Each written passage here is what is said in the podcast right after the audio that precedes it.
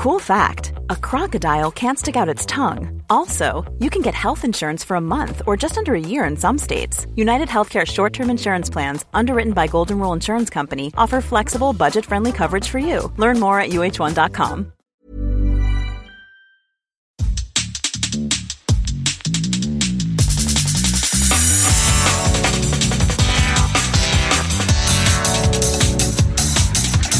Bonjour à toutes et à tous et bienvenue sur Sens Créatif, le podcast qui explore les motivations et les stratégies des artistes de l'image. Je m'appelle Jérémy Kleiss. Je m'appelle Laurent Bazar et nous sommes passionnés par la créativité que nous considérons comme une quête initiatique. Pour nous aider à développer Sens Créatif cette année, soutenez-nous sur Patreon ou Tipeee. Cela vous donnera accès à la communauté du Patate Club, aux lives mensuels exclusifs avec des professionnels clés du milieu de l'illustration et à des tas d'autres bonus pour vous permettre d'avancer dans votre carrière d'artiste freelance. Nous soutenir, c'est contribuer à faire de Sens Créatif un podcast indépendant et une ressource incontournable pour tous les artistes de l'image francophone.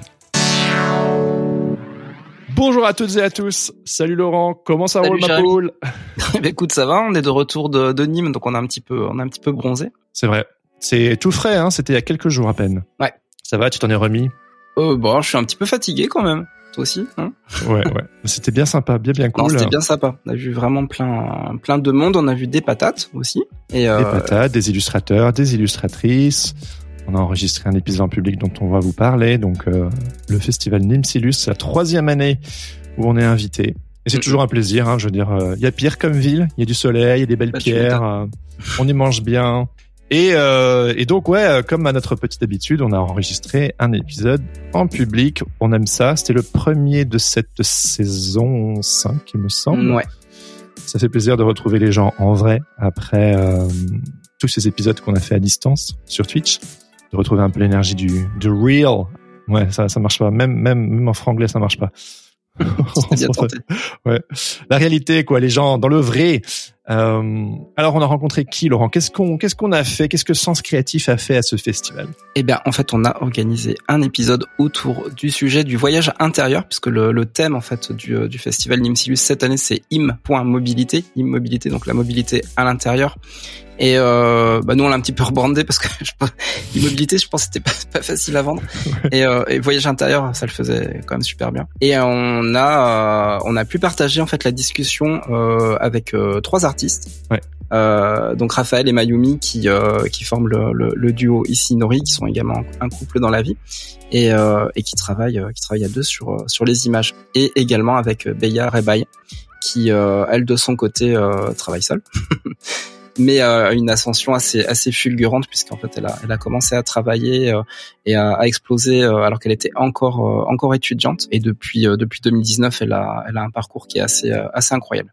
Ouais, du coup c'était très cool de pouvoir mettre en parallèle leur leur, leur compréhension du métier, leur parcours, leurs approches qui sont vraiment euh, très différentes et, et complémentaires. Hein, voilà, il y avait de il y avait de quoi euh, explorer, même s'il y aura encore beaucoup beaucoup beaucoup de choses euh, à dire évidemment. Et en une heure on peut pas tout tout explorer, mais euh, ce qui est chouette aussi c'est l'énergie du du public, du direct. euh, Ouais, puis la confrontation des euh, des parcours et des univers. Ouais, tout à fait. Donc, euh, on remercie encore une fois du coup le festival Nîmes Illustre et toute l'équipe de nous avoir invités. Merci à la quinzaine de patates euh, qui étaient là, qui euh, qui avaient fait le déplacement. On a fait un week-end du coup entre patates. Il y avait deux colloques patates. C'était très, très très chouette de se retrouver là. Puis on a été voir des expos, des conférences. On a revu les copains les copines. Le marché des patates aussi. le marché des patates. Enfin, c'était le marché des créateurs et des illustrateurs et des illustratrices, mais le Patate Club avait un, un très joli petit stand. Et puis on a fait des restos à gogo. Enfin, un week-end, euh, un week-end copain copine quoi au final. Épouse. Épouse. Donc, euh, vous entendrez pas euh, le week-end copain copine, mais dans cet épisode, vous entendrez notre enregistrement du coup en public euh, au festival Nîmes Illustre. On espère que ça vous plaira autant que ça nous a plu. Et aussi, ben, c'est le dernier épisode. J'ai mis une petite pause là, c'est genre quoi, quoi le dernier épisode? Non, c'est le dernier épisode avant euh, la pause estivale. Exactement, parce qu'on est, on est un petit peu fatigué. et puis comme euh, Nimsilus c'était un petit peu plus en avance, du coup on s'est dit bah là on va en profiter puis on va faire une pause estivale euh, conséquente parce qu'il faut un petit peu re- recharger les, les batteries. Ouais. Et on recharge pas les batteries pour rien, Jérémy. Qu'est-ce qui nous attend bientôt? Et, et, eh bien c'est la reprise de la quête. Alors c'est quoi la quête, euh, Laurent Je te renvoie la balle. La quête, merci. Oh quel joli ping-pong. Et je vais te faire un retour, tu vois. La quête, c'est une formation qu'on a qu'on a mis euh, qu'on a mis en place, qu'on a créé avec euh, l'ami Kylian Talin d'inspiration créative, et on a euh, fait la première édition l'année dernière. Ouais, c'est une très belle expérience. Avec une trentaine de cobayes de participants. non, et ça s'est très très bien passé. En fait, la quête, euh, sans faire trop de spoilers, c'est basé sur euh, The Hero's Journey de Joseph Campbell. Ouais. Et, euh, et en fait, l'idée, en fait, c'est d'amener tout un groupe de d'aventuriers, créatrices, créateurs, à suivre ce parcours du héros et se, se questionner, se poser les, les bonnes questions, mhm. et puis se confronter aussi à nos obstacles, en fait, à, à nos propres peurs, nos propres doutes. Et là où la quête est une formation différente des autres, c'est qu'elle elle s'accomplit en fait en, en groupe d'aventuriers d'aventurières. Mhm.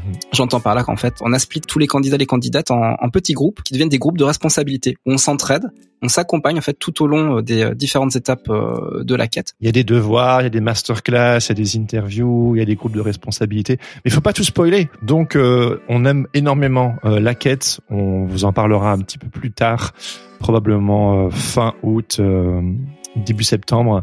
Ah, mais en tout cas, on va plancher là-dessus. On a une grande affection pour la quête parce que pour nous, c'est vraiment un peu l'incarnation euh, absolue de ce, quelque part de ce qu'on essaie de faire avec Sens Créatif. Des petites vous avez peut-être des, petites épiphanies en écoutant le podcast. Ah bah là, c'est euh, épiphanie sur épiphanie pendant euh, pendant deux mois. C'est très très beau à voir. C'est très, euh, ça demande beaucoup d'énergie, mais c'est c'est très cool et puis c'est c'est chouette de voir les fruits par la suite, les retours qu'on a reçus. Donc deuxième édition de la quête euh, à, la à la rentrée. pardon. Et donc, euh, on va aussi plancher là-dessus euh, cet été. Et Jérémy, si, si on est intéressé par la quête dès maintenant, drop us a line. Envoyez-nous un petit mail. on n'a pas encore notre notre page de vente, si on peut dire ça comme ça, euh, mais vous pouvez nous envoyer un petit mail euh, sur euh, gmail.com où vous pouvez nous retrouver sur sur Insta et on vous mettra sur une liste et ziotez bien euh, le podcast et nos réseaux sociaux parce que au courant de l'été, euh, vous pourrez pas le louper. Euh, on vous en reparlera. Euh, on fera un petit bilan de l'année dernière. Enfin bref, vous en saurez, vous en saurez plus. Voilà. Donc, euh, bah, je crois que du coup, il est, moment, il est temps de, de lancer l'épisode du jour. Donc, on vous souhaite à tous et à toutes bah, une très bonne écoute et et, et c'est parti. Allons-y. Et on est super content d'être anime. Est-ce que ça va bien? Ça a l'air. Merci à tous d'être avec nous aujourd'hui. On est super contents euh, de passer ce petit temps avec vous. c'est la euh, troisième fois. Troisième fois qu'on vient euh, au festival. Merci à Nîmes Illustre de nous inviter si gentiment chaque année pour enregistrer un podcast ensemble. On remercie la Maison du Protestantisme pour l'accueil. Et euh, vu que cette année, le thème du podcast, enfin de, du festival, pardon, c'est mobilité, immobilité, on va parler de, de vitesse, de notre rapport à, à l'accélération, au fait de, de, de, prendre son temps, de ralentir. La temporalité. De la temporalité, voilà exactement. Donc euh, sur Sens Créatif, on aime bien parler du fait que on aime parler de la vie et ça tombe bien parce que dans la vie il y a du bordel. Et donc euh, on va parler de tout ça, de, se, de se mettre en mouvement et euh, la créativité, qu'est-ce que ça vient chercher chez nous. Et euh, on va parler voilà du voyage intérieur. Et donc du coup, pour ça, on est hyper content de pouvoir discuter aujourd'hui avec Beya Rebaï, euh, Raphaël et Mayumi qui sont tous les deux derrière le duo Isinori. Merci d'être avec nous aujourd'hui. Et welcome. Merci pour l'invitation. Merci pour eux. Hein Merci pour eux. Merci, bah oui, carrément. Alors, euh, eh bien, pour commencer, euh, Béa, Mayumi, euh, Raphaël, est-ce que vous pourriez chacun, chacune, euh, brièvement vous présenter et euh, nous partager un petit peu votre rapport au voyage? Vas-y, Béa. J'y vais? Oui, tu vas. Et n'oubliez pas de bien porter la voix. Donc, je m'appelle Béa Rebaï, je suis illustratrice. donc, je travaille pour la presse, mais aussi pour la com, la publicité. C'est assez varié comme métier. Donc euh, ça c'est chouette déjà, on s'ennuie pas. Et mon rapport au voyage euh, en tant que tel, c'est vrai que euh, bah là j'y pense, mais j'ai un père qui a eu une agence de voyage toute sa vie. Ah oui. Donc là pour le coup, on est dans plein dedans. Voilà, on a on a beaucoup bourlingué, si je puis dire, dans le monde depuis que je suis assez jeune en fait. Donc, euh, donc voilà, c'est, je suis un, un, peu habituée, on va dire, euh, du voyage euh, en général, et j'adore ça. Voilà. Trop bien. On parlera donc du mouvement et puis de de ce qui nous ce qui nous ancre et ce qui nous fait voyager. Donc ça, c'est un truc que tu as bien connu. Je pense qu'en termes de voyage, tous les deux, vous connaissez plutôt bien aussi. Oh, oh, ouais. Alors moi, c'est Raphaël Raphaël Orweiler et et moi, c'est Mayumi Otero. Voilà. Et on est effectivement, on travaille tous les deux en, dans le ensemble. On dessine ensemble depuis un, petit bout de temps. Dans tout ce que le dessin peut peut, peut, comprendre, en fait, on s'est rendu compte de, de l'animation. On a fait beaucoup de presse, etc. Mais le, le cœur, c'est un peu le livre. Et après, on euh, voilà, si ça va vers euh, vers la galerie, vers euh, même l'art contemporain ou des choses comme ça, on, y allait avec grand plaisir. Et, et c'est vrai que chacune de ces expériences-là, c'est bah, c'est une autre facette du dessin, ça ça nous fascine. Euh, alors mon rapport au voyage, j'ai aussi mes, mes petites histoires familiales. Je suis moi je suis alsacien, euh, ce qui est pas très voyageant. Euh, je suis mais je suis né au. Il y a les cigognes quand même. Oui, il y a, les, il y a les cigognes qui font les retours. Et euh, mais mais je, je suis né en, au milieu de la brousse en Afrique. Euh, mes parents aussi, chacun de leur côté ont vécu euh, en Afrique et après on, voilà j'ai appris le chinois, j'ai bossé un petit peu en Chine, etc. Donc on voilà, par, défaut, on était assez voyageurs. Et, et, Mayumi a des histoires encore plus. Euh... Oh, pareil, moi aussi, enfant, enfant du voyage. Euh, mon père qui se retrouve par hasard au Japon, euh, voilà, et qui rencontre ma mère, euh, et qui ma mère aussi travaille dans une agence de voyage dans une ancienne vie. Donc voilà, pareil, on a, on, a, beaucoup voyagé, mes parents aussi. Vous étiez prédisposé. C'est ça. Elle, elle, était, elle est japano-espagnole. voilà, moi aussi, un peu l'entre deux civilisations. Donc c'est, voilà, par défaut, nous, nous c'est l'idée de la rencontre, quoi. Donc, et, ouais, entre deux, deux continents. Trop bien. On va explorer tout ça ensemble. Euh, pour euh, rajouter une petite couche au voyage, il y a l'aspect introspectif qu'on aime énormément sur Sens Créatif, c'est un petit peu le béaba de, de notre univers. Et euh, quel rapport introspectif le dessin vous apporte-t-il? J'y vais? Oui. Ok.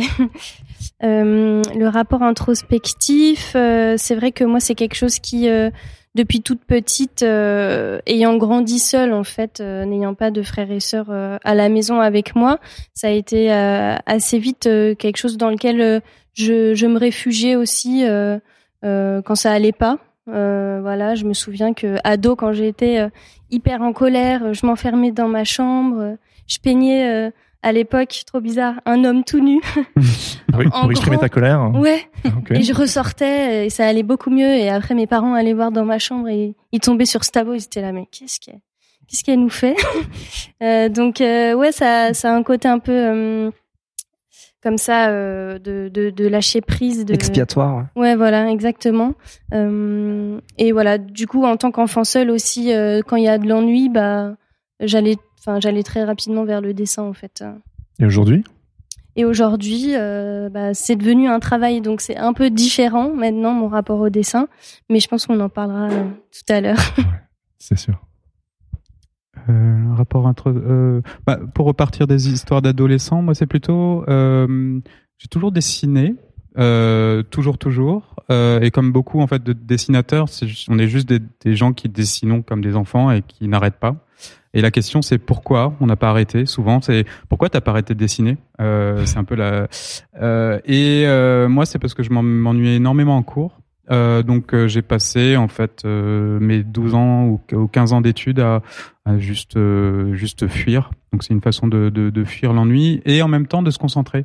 Euh, en fait, partir, envoyer une partie de son cerveau dans un voyage intérieur, ça permet en même temps d'être d'être plus présent au monde, ce qui est une forme de, je pense, de méditation. Après, quand on écoute euh, Christophe André euh, dans ses propres podcasts, euh, on se rend compte que c'est c'est de l'ordre de l'auto-hypnose ou quelque chose comme ça. Et, et, et ce qui était terrible, c'est de se retrouver ensuite en école d'art et de ne plus avoir de support d'ennui pour travailler. Donc là, c'est travail pour le travail.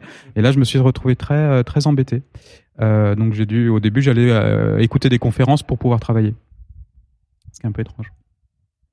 Ou des podcasts. Ouais, ouais, c'est très bien les podcasts. Et toi, Mayumi? Euh, Alors, un, un, peu pareil que, que, que les deux. Euh, moi, je suis enfant unique aussi, donc euh, voilà, ça a été un refuge pour moi. Et, et bon, mon père est, est peintre et je l'ai toujours vu aussi dessiner et peindre. Donc par mimétisme, j'ai fait comme lui. Je voyais pas d'autre voie que, que ça. Pour moi, c'était un langage comme euh, comme un autre et euh, et euh, ça me permettait aussi bah, de, de me concentrer et puis de et puis de, de, raconter un peu ce que j'avais compris du monde aussi, en les recopiant, en les redessinant, euh, voilà. C'était aussi euh, pour comprendre qui. Oui, c'est une façon de dessiner aussi quand on est enfant, je pense. C'est une façon aussi de simplifier le monde, de le circonscrire. C'est-à-dire que les premiers dessins que tous les enfants font, c'est faire un rond. Déjà un rond, il y a l'intérieur, l'extérieur. Ensuite, on met deux yeux. Euh, là, soudainement, on définit l'être et il y a, il y a l'intérieur de l'être et ensuite il y a l'extérieur. Et, et, et, puis à un moment, c'est comme si les gens n'avaient plus besoin de cet outil-là pour euh, pour comprendre le monde. Ils passent aux mots ou ils passent à l'écriture. Euh, il y en a qui continuent par le dessin parce que c'est quand même un outil assez. C'est un langage primitif en fait. Euh, ouais. Reptilien en fait. Et c'est une façon de simplifier le monde qui est trop compliqué. Ou voilà, en fait, par exemple, les jeux vidéo proposent une phase de simplification du monde qui est vachement rassurant pour plein de gens. C'est les, les, règles sont simples alors que le monde réel, voilà, tout est mouvant, donc on a on a besoin d'un peu de fixer les choses et, le dessin permet de, de, voilà une sorte de prise de notes euh, miniature, euh, voilà comme comme jouer au, au Lego, euh, voilà de de faire une petite maison, ça je comprends. Ensuite mettre un petit bonhomme dedans, ça je comprends. C'est un univers que je maîtrise parce que le, le monde est trop grand. C'est devenu un refuge en fait quelque part.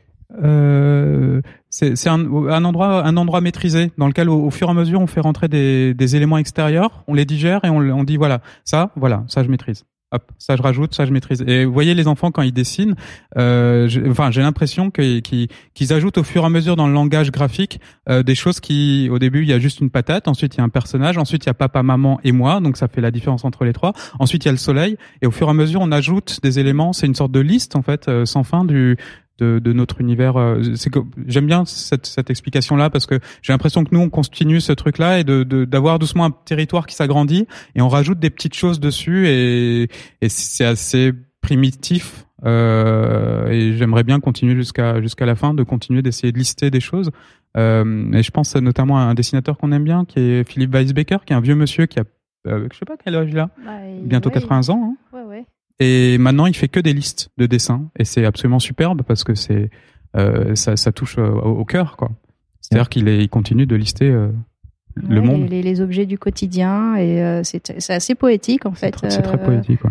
Des, des, objets simples et euh, que tout le monde comprend et, il va, les, va les redessiner sous différents angles. Et, en fait, le fait de les redessiner, ça, c'est une redécouverte aussi. On les voit, et en fait, on les avait, on les avait oubliés on les voit tous les jours, mais on les a oubliés. Là, il dessine un verre et, sa façon unique de le dessiner permet de, repenser l'idée de ce qu'on fait d'un verre. Et comme, un enfant, quand il dessine un personnage, on fait oh, c'est un personnage.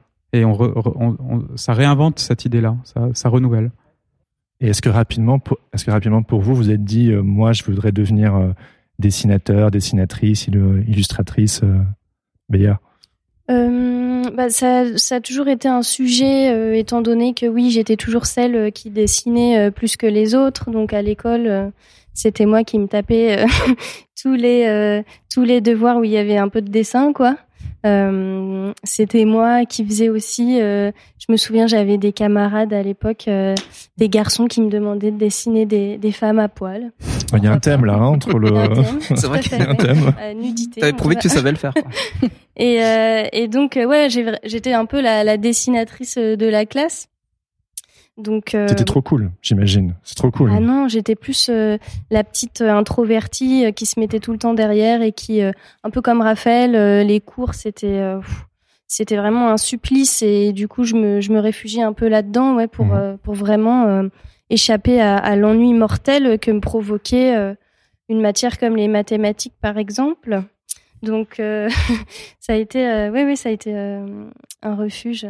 Je sais plus quelle était la question. Non, non, c'était le fait de vouloir le transformer, de savoir plus, plutôt clairement ah que tu veux en faire un travail. Euh, bah oui, voilà. Disons que comme ça s'est fait euh, sur sur le long terme aussi, euh, j'ai commencé à prendre des cours au lycée à côté en fait de l'école.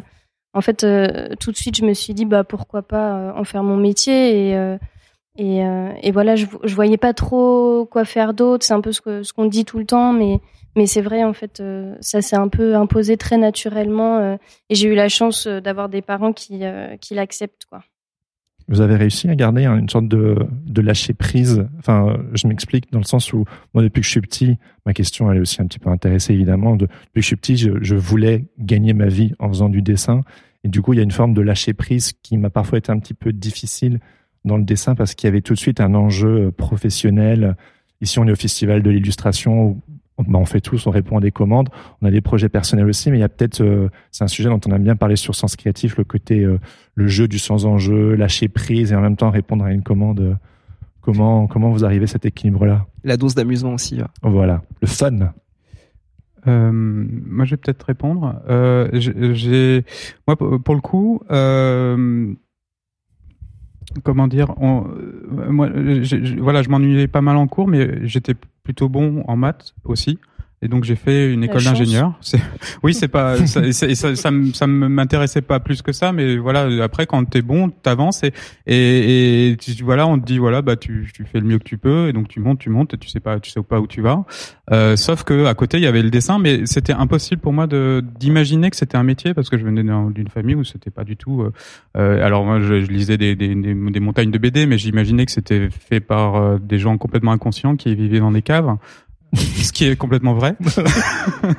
euh, et que et en plus quand je lisais Spirou par exemple et le, magazine, et, ils arrêtent pas de raconter qu'ils galèrent. Oui, c'est vrai. Parce que Ouais, enfin c'est vraiment. Euh, C'était pas sexy, ça t'envoyait pas du rêve. Ça, ça, ça, non, ça, en tout cas, ça représentait un danger absolu. Donc, euh, je me suis dit bon, bah, je, je, vais être créatif. Donc, soit j'essaye de faire architecte, ou euh, j'essaye de, euh, voilà, ou comment je peux mêler les deux, comment je peux mettre du dessin ou de la créativité dans mon travail? Donc, je me suis dit bon, allez, je vais en école d'ingénieur, on verra après.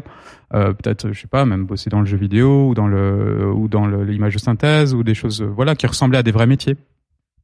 Le vrai métier. Oui, c'est ça. Mais honnêtement, quand, quand t'as pas de dessinateur de, de, toi ou des graphistes, tu, tu te dis mais c'est pas c'est pas possible quoi. C'est pas c'est pas imaginable.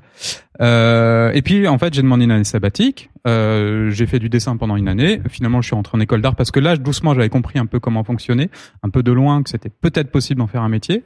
Et j'ai complètement laissé tomber l'idée de gagner de l'argent parce que voilà, j'ai quand même quitté une école euh, où je où j'allais euh, très clairement. Euh, et, et, et là, j'ai fait ok, je fais une école et je laisse complètement l'idée de euh, je vais gagner de l'argent. Euh, et donc ça m'a donné une liberté complète en me disant je m'en fous avec le RSA euh, et puis avec voilà je me, je me débrouillerai toujours. Voilà, j'irai bosser à McDo. Ouais, tu touches un point super important. Je pense que c'est c'est une des pistes quand on, on, veut aller loin, je pense dans dans, dans ces métiers artistiques, créatifs, c'est justement de se dire peut-être que la, la problématique de l'argent est plus un obstacle qu'autre chose au ah. départ et qu'il faut tout de suite s'en détacher pour pouvoir aller euh, vers, ce qui nous porte en fait et vers ce qui est important.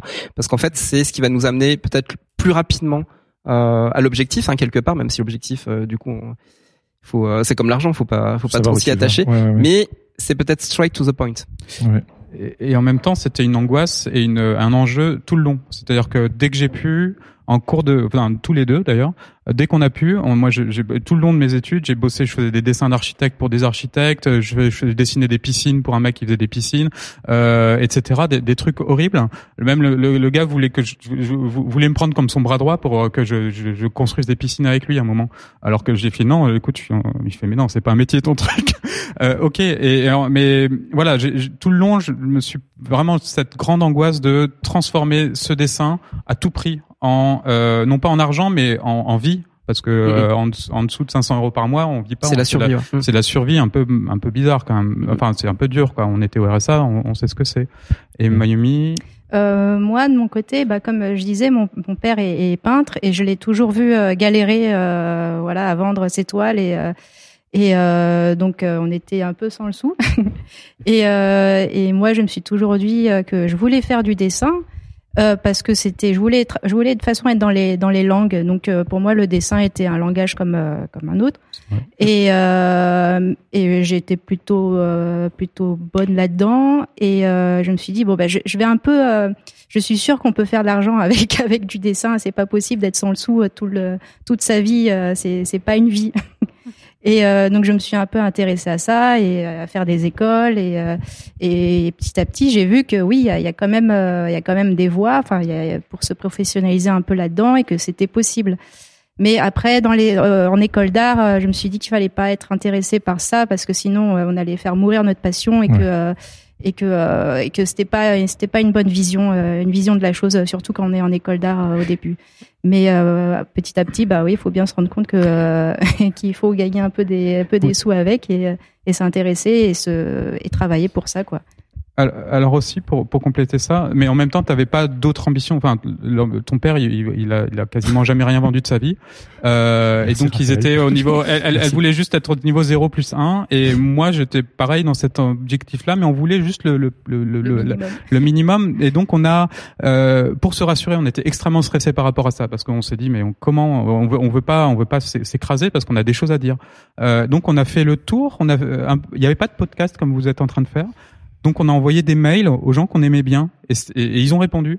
Donc des, des, des, on a essayé de rencontrer le maximum de gens alors qu'on était étudiants. Euh, on a envoyé un mail à, je sais pas, on, a, on est allé rencontrer Kilofer, on a rencontré, euh, je sais pas, des, des maintenant des gens qui sont nos amis et qu'on croise euh, régulièrement. Et alors que pour nous à l'époque c'était des stars. Et, et ils, nous ont répondu et ça nous a pas rassuré du tout parce qu'on voyait que même ils avaient même des questions pour nous en disant moi je, je vais pas le citer, mais il y a quelqu'un, pour moi, il y a une star, il m'a, il y a pas longtemps, il y a, il y a quelques années, qui a dit, euh, tu crois vraiment qu'on peut en vivre sur le long terme? Il, il, avait 50 ans. Ah ouais. Et, euh, et, et, et, lui-même était encore dans cette incertitude-là. Et là, je me suis dit, mais ok, il faut l'accepter. On va être dans l'incertitude, mais toute notre vie.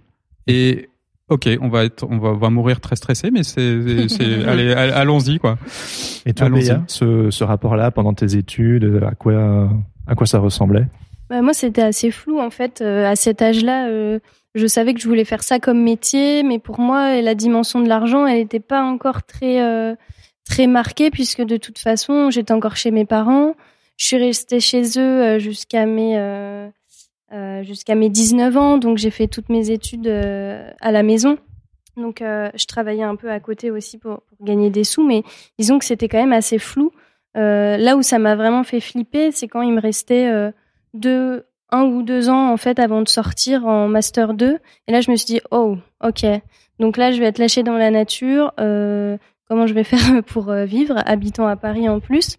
C'est là où ça a été très stressant. Et je pense que c'est aussi ce qui a déclenché du coup le fait que je me, je me mette un petit coup de pied au derrière et que je, je bosse sur mon Insta par exemple. Tu peux nous parler de ce coup de pied au derrière? Oui, voilà, donc ça s'appelle euh, Instagram. euh, j'ai créé en fait mon Insta euh, dès que j'ai commencé mes études supérieures, on va dire. Oui, pardon. Euh, pour vraiment, pour vraiment essayer de, de montrer ce que ce que je faisais au quotidien, ce qui déjà m'a demandé quand même un effort parce que je suis pas de nature très comment dire extravagante, donc me montrer sur les réseaux. Alors c'était pas physiquement, mais déjà montrer ses dessins alors que c'est quelque chose quand même qui vient des tripes et, et d'oser faire ce pas-là euh, devant euh, toute une communauté. Euh, ça a été assez assez compliqué, mais mmh. mais je, je me disais que c'était quand même hyper important. voilà, j'ai un, peu, sauté sur l'occasion. C'était violent ou c'était semi C'était semi violent. Ouais. Ok. oui, c'était quand même s'exposer constamment pour essayer de faire monter la sauce. Oui, voilà. Et ça a marché pour toi. C'était à une époque aussi où bah, ça venait d'arriver sur le marché et c'était une amie qui m'avait dit euh, bah je crois qu'il y a des illustrateurs qui se mettent sur Insta et ils arrivent à gagner des sous. J'étais là ouais. OK, bah on va essayer alors. Et ça marche. oui, mais t'as été hyper euh, rigoureux. Oui, c'est quoi C'était quoi ton rythme C'était quoi ta, ta rigueur Et euh, est-ce que t'avais une méthodologie par rapport à ça bah, ou est-ce que c'était freestyle Au début, c'était très simple. Vraiment, je, je me, me mettais pas du tout de pression parce que j'étais que en première, deuxième année, troisième année. C'est vraiment au bout de la quatrième, cinquième année que je me suis dit oula, va peut-être falloir se, se bouger plus. Et du coup, euh, là, ça a commencé à être vraiment très régulier. Donc euh, j'ai posté euh, pendant un an tous les jours. C'est hyper marrant, ça me fait penser à un principe économique en fait où tu mets un petit peu tous les jours de côté pour euh, tu sais pour devenir riche sur ah sur le long terme en fait plutôt que que d'attendre qu'un qu'un gros coup arrive. Mm. Et en fait, bah, j'ai l'impression que tu as fait une économie sur Instagram comme ça petit à petit justement au début sans sans forcément te mettre te mettre la pression et tu arrives au bout d'un moment où en fait tout à cette euh, ces images qui sont accumulées, qui sont ton, euh, ton potentiel que tu, que tu as montré. Et il y a déjà quelque chose, tu vois, as déjà comme un book en fait qui s'est constitué euh, oui, au, fur et à mesure. Qui était pas du tout formel d'ailleurs, c'était très. Enfin, vraiment, je prenais pas forcément, je faisais pas forcément attention aux photos que je mettais. c'était pas quelque chose de très très beau visuellement. au début, c'était vraiment juste des, des dessins en cours, pas forcément des dessins très terminés, quoi, tout de suite en tout cas. Et c'est ce qui a fait que j'ai pu aussi produire beaucoup, c'est que je me suis pas cassé la tête à me dire ah il faut que j'attende d'avoir des dessins parfaits finis pour les montrer. Mm. Ce que les gens savent peut-être pas aussi, c'est que a priori t'as pas terminé tes études et tu t'es tu t'es tu t'es lancé. Euh... Là, j'ai terminé. Hein. Oui, oui, je sais, mais à l'époque, à l'époque, quand tu as lancé ton Insta, euh, oui, oui, tu euh, as eu vite eu un premier job euh, plutôt cool. Plutôt cool, oui. oui, juste avant de sortir de l'école, je me suis, enfin, j'ai eu une commande d'un grand journal américain et c'est ce qui m'a aussi rassurée. et du coup, j'ai quitté l'école avant le diplôme. Comment on réagit Je sais pas, tes proches, tes parents, tes amis? Pas très bien au début, surtout que c'était une école assez chère à la fin. J'ai fait des écoles publiques, mais les dernières étaient privées. Et euh, ça a été un peu dur de dire euh, voilà, à la famille que, bah, en fait, non, euh, je vais arrêter à six mois du diplôme.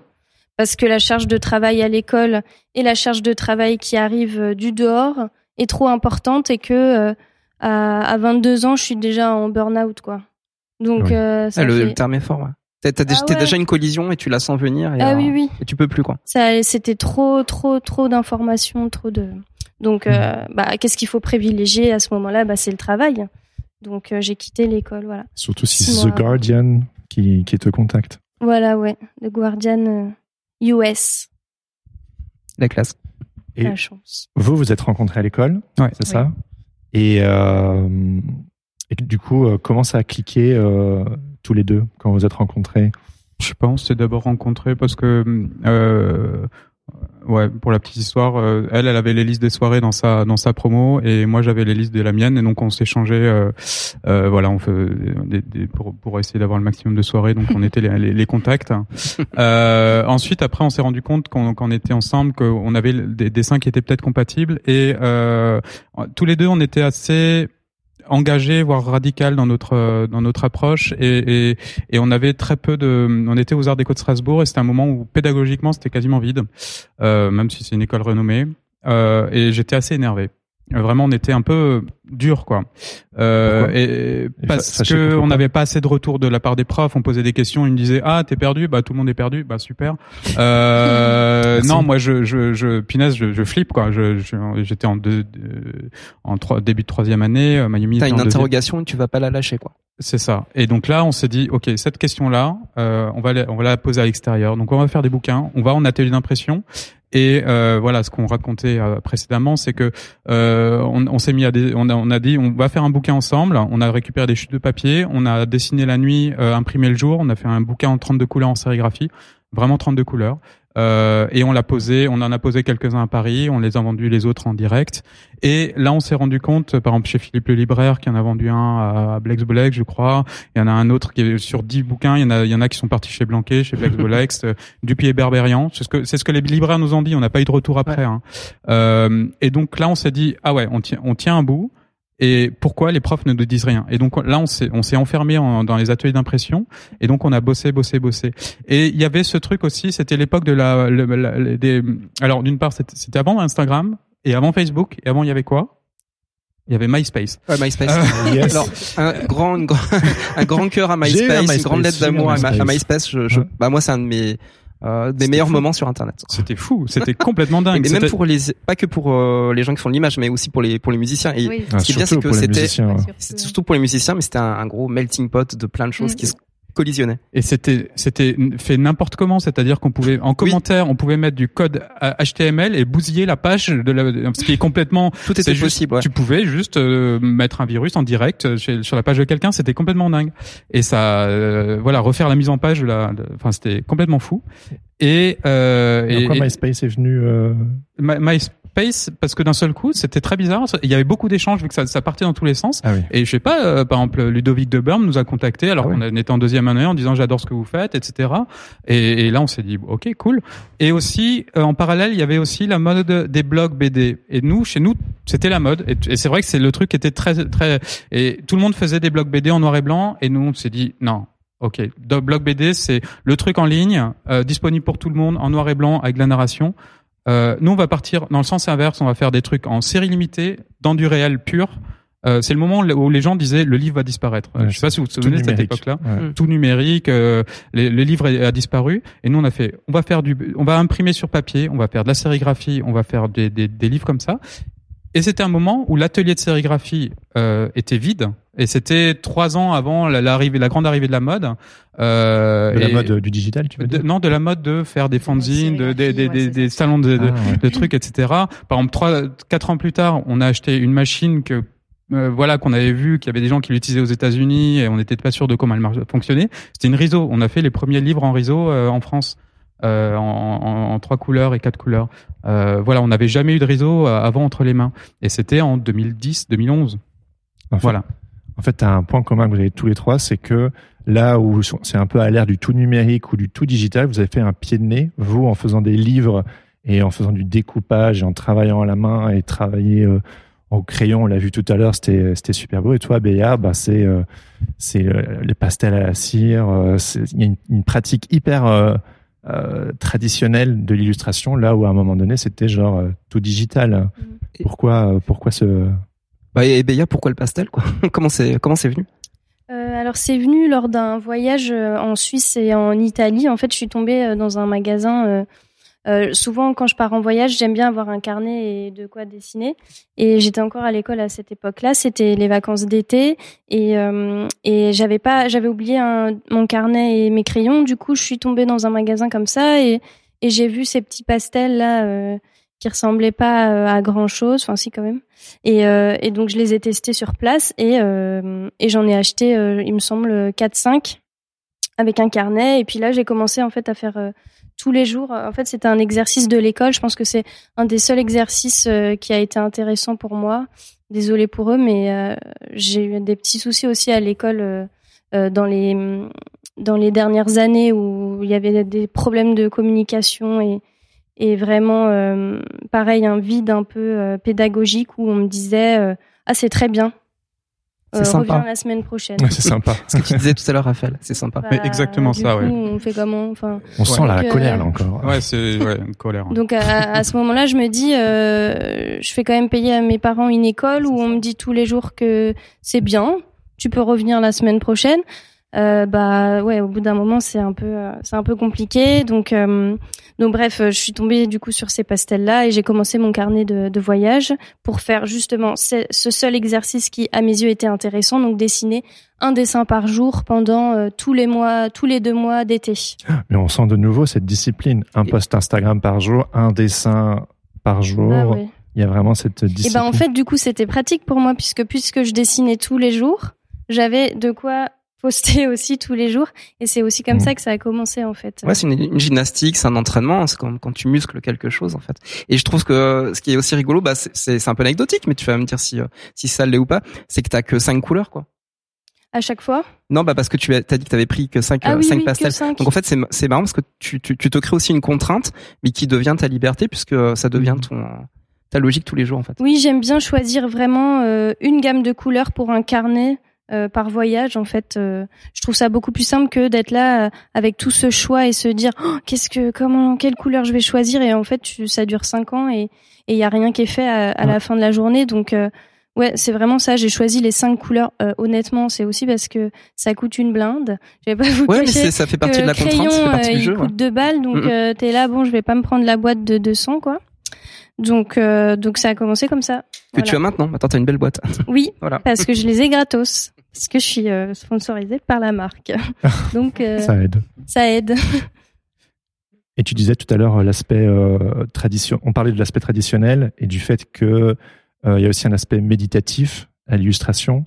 Vous et peut-être plutôt toi, Mayumi, c'est quoi un peu ton ton, ton rapport justement à, au travail traditionnel là où justement il y aurait peut-être une tentation de de bosser à fond en numérique parce que ça va plus vite? Euh, bah, pour revenir au livre, bah, c'est euh, aussi ce côté charnel du livre euh, tactile que euh, qu'on a forcément besoin en fait. Le, tout numérique, moi c'est c'est ça, ça me va pas du tout. au bout d'un moment, je je peux pas. C'est pas réel en fait. C'est pas la c'est pas la vraie vie. Et j'ai besoin de, de dessiner, de faire des, des, des, des vrais dessins, pas, pas que sur ma synthique. J'ai besoin de, de toucher le papier, de de, juste avoir un rapport euh, un rapport euh, réel quoi avec euh, avec les outils avec tout ça et puis de puis de voir mon dessin apparaître au, bout d'un moment voilà. Mais alors pour aller dans, dans un sens complètement contraire, on utilise aussi énormément le numérique. On est allé très loin. Euh, moi, je viens d'une formation, tu, tu fais une un début d'école d'ingénieur, euh, j'allais vers l'informatique. Donc, euh, on a des outils, même des, des, des scripts et des, et des, on a j'ai détourné des choses qui nous permettent de faire des trames très particulières et des choses comme ça, vraiment des trucs de nerd. On a déjà fait des conférences juste là-dessus, des écoles qui nous ont un peu, voilà, juste pour les, mais c'est euh, mais c'est un outil comme un autre. Euh, et c'est ça fait en fait une image ça, ça part du, du, début du trait jusque jusqu'à sa production et son, son, exposition finale qui peut être euh, soit euh, sur Instagram ou soit imprimé dans le Guardian ou soit voilà. Mais du, du, et on essaye de, de, poser la question de est comment mettre de la créativité dans chaque étape euh, même dans l'étape, euh, voilà, monter sur les machines qu'on imprime, euh, c'est hyper intéressant parce qu'on peut encore avoir des choix créatifs. Et, et comme, comme, tu disais, l'idée de, de qu'est-ce que c'est créer? Pour, pour nous, c'est peut-être juste choisir. Mm. Parce que au final, c'est pas, c'est pas, c'est choisir l'outil et en même temps, t'as pas trop de, si, si t'as pas trop de moyens, ben t'as moins de choix, donc tu vas te concentrer sur les deux trois choix qui te restent. Des fois, il t'en reste plus qu'un. Euh, t'as une commande où les gens sont tellement exigeants qu'il te reste un choix. Mais sur ce choix-là, t'as intérêt à être bon. Mm. Euh, on, parlait de Tommy Ungerer qui faisait des, des publicités pour des petits pois. Ok, là on voit qu'il est hyper, euh, voilà, il a juste droit du, noir et du vert, et il arrive à être génial. Et il avait un, une marge de choix qui était ultra limitée, même dans cette petite chose-là, il arrive à être très bon. Et en, fait, c'est intéressant quand, quand c'est de la commande vers pour soi-même, comme tu disais pour Instagram. Instagram, tu as des contraintes qui sont très fortes. C'est-à-dire, il faut que ça faut que ça soit une image qui happe l'œil, mais sur un tout petit format, euh, format carré, euh, moins, moins de couleurs, ça marche bien, etc. Donc c'est des hum, la question, c'est quel choix on va limiter, quelles contraintes on s'impose et comment on arrive à être créatif dans ce petit jeu de contraintes. Donc il y a, y a, quelque chose de l'ordre de, de, de l'art martial un peu euh, tout en élégance. Il faut arriver à à la fois s'imposer des bons choix et ensuite après les, les, les, voilà se poser un petit problème, un petit casse-tête et ensuite le résoudre. Moi j'aime bien ce, ce, cet angle d'attaque. Les, les commanditaires ont souvent peur de nous donner des, euh, des contraintes. Euh parce que euh, voilà, ils préfèrent nous donner des cartes blanches, mais en fait, nous, c'est dans la vraiment dans les contraintes qu'on est les, les, on se sent les plus libres. Ah oui, la carte blanche, c'est c'est terrible, c'est comme la page blanche. Ah oui, oui, c'est du même level. Quoi. non, c'est c'est pas possible. Fais ce que tu veux, vas-y. Il y a, y a, y a rien, il y a rien de pire que l'eau tiède, quoi. C'est c'est c'est bien d'avoir euh, ouais. C'est une teinte quoi, mais vraiment. Euh, ouais, ouais. Et on demande aussi quelles sont, voilà, on est quand on, quand on travaille avec quelqu'un, déjà entre nous ou avec un commanditaire, on essaye vraiment de savoir ce qu'il veut pour ensuite avoir savoir dans quel, quel, quel angle d'attaque, quel, quel défi on peut se poser en termes de justement de, de créativité? Comment vous faites pour vous, euh, trouver une osmose entre vous quand vous travaillez? Ça marche pas. vous pouvez développer? Euh, Alors, vous voulez la, la, recette, c'est ça le Non, non, non, non, non, non, non, non, le, ressenti. euh, comment on fait Comment on fait euh, bah, Déjà, on a plusieurs projets. Enfin, on travaille sur plusieurs projets, donc on a, on a chacun nos, nos, petits, nos petits machins. Et, euh, et puis au bout d'un moment, on se les échange aussi ces projets-là parce que euh, l'un est fatigué, ne voit plus rien, euh, voilà, donc on se, les, on se les passe. Et euh, ça peut arriver donc que vous changiez le lead, c'est-à-dire que toi tu lead et puis oui. C'est toi qui reprends après. Voilà, complètement. Parce qu'on a, on a des, des, travaux, des travaux souvent. En fait, on nous demande souvent des choses assez compliquées. Euh, et, euh, et, et, nous, on est extrêmement exigeants entre nous, entre nous. Donc, on a tendance à même à quitte à redémarrer. On, on est prêt. Il n'y a aucun problème pour jeter un dessin. Il n'y a aucun problème pour le déchirer. Il n'y a aucun problème pour le. Donc, on, voilà, elle est en train de travailler. Moi, j'arrive. Ah non, ça va pas du tout. Et je me mets à gommer. Donc, forcément, elle fait la tête. Oh, donc, on, on, se, on, se, on, se, on se bat un peu. Euh, mais au final, euh, ce qui, ce qui, c'est, c'est cette tension-là, ce, ce, voilà, on parlait du jeu de contraintes et du jeu de choix. Euh, le choix de l'autre est, euh, est, souverain. Et il euh, y a rien de pire comme tu disais euh, quelqu'un qui vient et qui dit c'est sympa. Et quand elle moi elle, elle vient là, elle m'a fait ça il y a trois jours s'il te plaît là je, là il faut que j'avance je, je, je, suis là tu peux me dire ce que t'en penses? Elle me dit c'est cool. oh c'est cool. Et là je suis sorti de la pièce.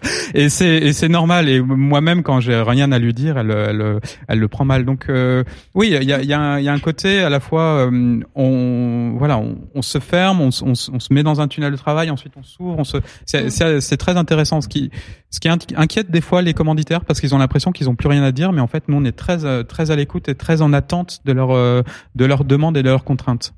Voilà. Ouais, complètement. Mais c'est c'est bien de parler de justement de, de, de tension et de bruit en fait dans parce que si l'osmose était était parfaite, peut-être que ça serait pas euh, ça serait pas ce que ce que vous voulez faire au, final et que le, le fait qu'il y ait un petit peu de bruit, un petit peu de tension, ça vous amène à vous dépasser et euh, et trouver justement bah, cette créativité quoi. De friction, oui. ah bah mais parlons-en. On, on, essaye de, de trouver le, le, moment où bah justement euh, euh, comment dire même même là ce qui se passe en IA actuellement, on arrive vers euh, ce qui sonne bien euh, bah, ce qui sonne bien, l'IA le fera très bien. Euh, ce que le, ce que l'humain peut apporter, c'est euh, c'est à la c'est la petite dissonance. Mhm. Euh, c'est l'outil. Par exemple, ce que tu dis le pastel, c'est parce qu'il y a, il y a forcément une dissonance dans le pastel. Il y a toujours un truc qui va qui va gratter quoi. Euh, et Photoshop, euh, moi je l'aime bien parce que j'ai j'ai réussi à créer des outils qui qui qui, qui fonctionnent mal et donc cette, dissonance, on dessine, c'est chiant. Donc on, et donc c'est pour ça aussi que par exemple on adore la gravure parce que la gravure, il faut, se battre avec elle pour arriver à, à jouer avec ces dissonances-là, avec avec toutes les petites cochonneries qu'elle ramène. Euh, voilà. Et, et, cette notion de à la fois de de zen, mais aussi de combat pour trouver une solution, de trouver le, le de, de, de se créer son petit labyrinthe et d'essayer d'en sortir. Et quand on arrive à en sortir, euh, c'est rare, mais c'est euh, des fois, voilà, le, le, ciel s'ouvre, il y a de la lumière qui descend, il y a Dieu qui vient, qui, qui, qui le fil d'Ariane a cassé. ouais, c'est ça, c'est c'est incroyable, mais c'est rare. Mais tu parlais d'art martial, j'ai l'impression que euh, il y a non seulement le rapport individuel de chacun de nous face à notre travail, face à nos illustrations, il y a l'attente euh, du client, euh, et il y a aussi peut-être le rapport euh, à l'autre, vu que vous travaillez ensemble, mais vous êtes aussi un couple. Et euh, ça m'intéresserait qu'on discute ensemble justement de ce rapport un peu de, de combat, mais qui doit bah, parfois on suit des gouttes, mais il faut quand même, il y a des limites. Comment comment vous vivez ça ce combat intérieur. Ouais, le combat, le combat intérieur, avec la créativité. Oui, je pense que vous, par exemple, bah, vous le faites entre vous. Mais moi, euh, à l'intérieur de moi, il y a deux personnes comme vous qui se battent euh, aussi intérieurement. et euh, je pense que du coup, c'est. Tu peux les définir. Ouais, bah, bah, il y a, y a plein de, il y a plein d'angoisses. Je pense que quand on commence un projet, moi, je suis jamais sereine quand je commence un dessin et et jusqu'à ce qu'il soit terminé, je suis toujours en stress de me dire oh, ah non non là je vais faire une connerie, je vais rater, enfin je vais je vais faire quelque chose qui qui va tout bousiller et je, suis vraiment en tension euh, jusqu'au bout. Euh, encore plus quand c'est une commande, parce que du coup, il y a, y a l'attente forcément du client et euh, et il y a toujours une petite voix qui me dit alors le client a dit ça, il faut que je fasse ça. Et de l'autre côté, il y a il y a moi qui me dit bah non, moi je trouve que ça c'est beaucoup mieux en fait. Donc euh, il faut essayer vraiment de de trouver le juste milieu entre toutes ces voix et et c'est toujours un combat jusqu'à la fin en fait du dessin. Enfin en tout cas moi c'est c'est rarement euh, euh, léger. En tout cas, ça l'est euh, quand, quand je dessine pour moi parce que j'ai plus aucune attente forcément. Et encore, on a toujours une petite attente. voilà, c'est c'est un, un, combat tout le temps. Et vous? Euh, oui, on se bat euh, pour la, la fluidité euh, dans, dans, notre travail aussi. mais nous, on est deux, mais en fait, on est on est trois. On est à Isinori, donc on le considère comme une autre entité. Et quand il y a un souci entre nous deux, voilà, on dit bah non, c'est de la faute d'Isinori. oui, quand c'est mauvais, c'est pas nous, c'est le boss. De toute façon, en plus, il nous paye mal, c'est terrible. voilà, on se dédouane un peu. non, non. Euh, ça nous arrange bien. ouais, et puis on, on essaye aussi. L'idée d'être deux aussi, c'est que Mayumi a un dessin très différent du mien.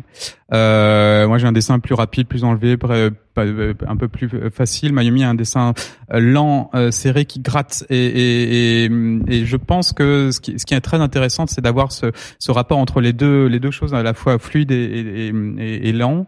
C'est des choses qu'on a retrouvées dans, les, dans, dans, le travail de la gravure. Souvent, par exemple, on pense à Gustave Doré. Gustave Doré dessinait extrêmement rapidement. Il était, lui, il faisait des gros gribouillis. Et ensuite, lui, il était assez malin pour avoir embauché les meilleurs graveurs. En fait, ce qu'on mm. aime bien chez Gustave Doré, ces belles trames. C'est pas du tout lui qui les faisait c'est juste qu'il avait les moyens de se, de se payer les meilleurs graveurs. Et donc il y a ce, ce mélange entre son dessin qui est très enlevé et ce, et ce rapport très lent, euh, très contraint de, de la gravure et qu'on va retrouver dans les estampes, euh, je sais pas, les estampes japonaises aussi, c'est la même chose. C'est Harukusa, il dessine avec un pinceau euh, comme un voilà comme un et Après ça part en prod quoi. Et après ça part en prod et il allait surveiller le trait des gens qui, qui grattaient très, ça prend des heures et des heures et des heures pour essayer de, de garder ce côté enlevé. Et c'est donc nous, on essaye de trouver ce truc-là entre euh, dessin rapide et euh, lenteur laborieuse. Et au final, en fait, se, arriver à trouver le bon équilibre entre les deux, c'est d'une part absolument impossible, euh, et d'autre part, euh, c'est beaucoup de travail pour essayer d'atteindre ça. Et euh, ce travail, ce, cette labeur-là, au bout, de, au bout de, de, de, quelques heures de fatigue, euh, des fois même jusqu'à 2 heures du matin. Avant, on travaillait jusqu'à très tard, euh, 3 heures du mat. Il y a une sorte de lâcher prise. On arrive dans une sorte de flottement. Ah oui. Et parfois, doucement, je sais pas, l'esprit ailleurs et ça d'un seul coup, ça commence à s'emboîter. C'est une transe. Et il y a, il y a, ouais, il y a, et nous, on est assez idiots pour, au lieu de prendre de la drogue comme les gens euh, tout à fait conscients le font, euh, la transe, on va la chercher par le, par le labeur et le travail. Euh, voilà, il y a un côté très laborieux. Euh, mais ça peut, on peut arriver par à, je sais pas, à des petits moments extatiques absolument idiots à 3 heures du matin en disant c'est incroyable. Le lendemain, on se réveille, on fait qu'est-ce que j'ai fait Mais mais ces petits moments-là, des fois, les, écrivains, ils en parlent beaucoup mieux. Ils disent, euh, voilà, c'est le flow, c'est ça. Hein C'est le flow dont oui, on parle. Oui, c'est quand t'es dans la zone. Moi, ça me fait penser aussi au travail aux arts martiaux, par exemple euh, au kendo. T'as la, la coupe du sabre. C'est, euh, il faut, faut pas en faire 100, tu vois, faut en faire 200, 300, 400, 500. Et peut-être qu'à 700, 800, ta coupe, elle est nickel. Mm. Mais t'as les doigts, c'est des ampoules, c'est horrible. Et en fait, après, ça redescend. Donc en fait, t'arrives à une espèce de d'apex en fait comme ça qui te, où c'est ce moment là où t'es dans la zone ça y est, on y est quoi. Mm-hmm. Mais il faut le, faut aller le saisir, il faut aller le chercher et ça demande des efforts, du courage, etc. Donc ouais, pour nous l'idée c'est pas forcément d'avoir du plaisir à tous les moments et on a des amis dont le travail est super et qui ont ce plaisir à tout moment. Euh, et nous on est on est maudits, c'est-à-dire qu'il faut qu'on qu'on galère quoi, de souffrir. Euh, pour donner l'impression de, en plus ce qui est fou c'est que euh, essayer de donner l'impression de légèreté parfois au lecteur l'impression que tout a été fait d'un trait simple et mm. évident, alors que punaise. et, et c'est super beau cette tension là où tout le monde les gens disent ouais tu dessines sous cette facilité. oui oui bien sûr. Ouais, faut cacher euh, ouais cette labeur de façon élégante en fait euh, et bien la, cacher parce que des, des, fois enfin on, voit des dessins qui voilà des dessins de galériens quoi et là c'est pas terrible. Ouais. Je cite toujours. Oui, euh, vas-y. je sais ce que tu vas dire. Voilà, on se connaît bien. Euh, Aurore Petit, que qu'on a interviewé sur le podcast, et euh, elle m'a un jour dit il y a rien de pire qu'un dessin qui sent la sueur. Ah ouais. Et je trouve que c'est hyper juste. On, connaît la, la citation. Ouais. On, on sait. Oui, oui, oui, il faut, il faut, il faut que ça, ouais, il faut pas que ça sente la sueur et en même temps, il, il faut que ça se ressente. C'est-à-dire, euh, euh voilà, l'élégance simple, mais on, quelqu'un qui connaît un peu, un peu comme en musique. Hein, euh, du Satie, euh, c'est simple, mais c'est, il a dû, il a dû ah. passer des jours et des jours et des jours, quoi. La simplicité de la complexité. Mm, mm. La simplicité. La simplicité. Vous arrivez, comment vous arrivez à repérer le moment où il faut lâcher prise, où il faut, euh, faut s'entêter, et puis après, à un moment donné, se dire bon, allez, maintenant, euh, ça suffit. Béa? Moi, je pense que j'ai ce côté dans le dessin très spontané. Donc euh, je déteste passer euh, du temps sur un dessin. Vraiment, c'est quelque chose qui doit arriver euh, comme ça sur le moment. tu vois, j'ai fait toute une expo l'année dernière d'une cinquantaine de dessins. je l'ai fait en une semaine parce que là, pour le coup, je me mets aussi dans une transe et je j'enchaîne comme ça. Il faut que ça aille super vite. Je pense que ça ça ça parle aussi de de notre personnalité. C'est je suis quelqu'un d'assez impatient dans la vie et du coup je j'ai pas cette capacité euh, à, à, prendre du temps sur le dessin, à, à, à me poser plein de questions euh, euh et j'admire les gens qui, qui, peuvent le faire. Mais euh, moi c'est c'est toujours très très spontané, un peu dans l'urgence toujours. Mmh. je pense que ça se voit aussi dans mon dessin. C'est voilà, c'est très rapide. Faut que ça aille vite. T'es pas un moine. Non, euh, je peux l'être pour d'autres choses, mais c'est vrai que quand il s'agit de production, en tout cas du dessin final, ça va très vite. Euh, toute la partie, bien sûr, antérieure euh, prend beaucoup plus de temps. Euh, la recherche des couleurs, notamment, ça, par contre, je peux passer des jours et des jours dessus. La, recherche d'une bonne gamme colorée, des choses comme ça, ou, même la composition. Mais c'est vrai que quand, quand j'y vais, bah, il faut que j'y vais, quoi. C'est quoi les choses qui vous frustrent dans le processus créatif ou dans la profession d'illustrateur? Eux d'abord. l'impression, parfois quand on commence un projet, on souvent on ne sait plus rien faire. Et c'est pas parfois, c'est juste toujours. Ah oui. Euh, C'est les reboots, quoi. On a l'impression de rebooter à chaque. ça. Et ça, c'est assez épuisant. C'est-à-dire qu'on est obligé de tout réapprendre. Alors c'est un- c'est un che- c'est passionnant, mais c'est un peu euh, c'est un peu le jour de la marmotte, quoi. C'est tout tout à chaque fois. Ah, au fait, je sais dessiner. J'allume mon ordinateur. Ah, c'est quoi? Ah oui, d'accord, le code. Et ensuite après. Voilà, doucement ré- re- reprendre tout et puis et puis à chaque fois ça ça emmène vers d'au- d'autres endroits et des fois on se rend compte mais ça on l'a on l'a déjà fait mille fois c'est un chemin qui nous intéresse pas et puis euh, nous, on a un peu ce côté de, euh, de de ne pas vouloir voilà vouloir toujours euh, chercher de nouvelles choses, inventer de nouvelles choses, c'est c'est absolument épuisant, c'est c'est pas sain. Euh, et donc euh, ouais, donc on, on, on se met dans le on se met dans les on cherche les problèmes aussi. C'est moi que tu cherches, c'est moi que tu cherches.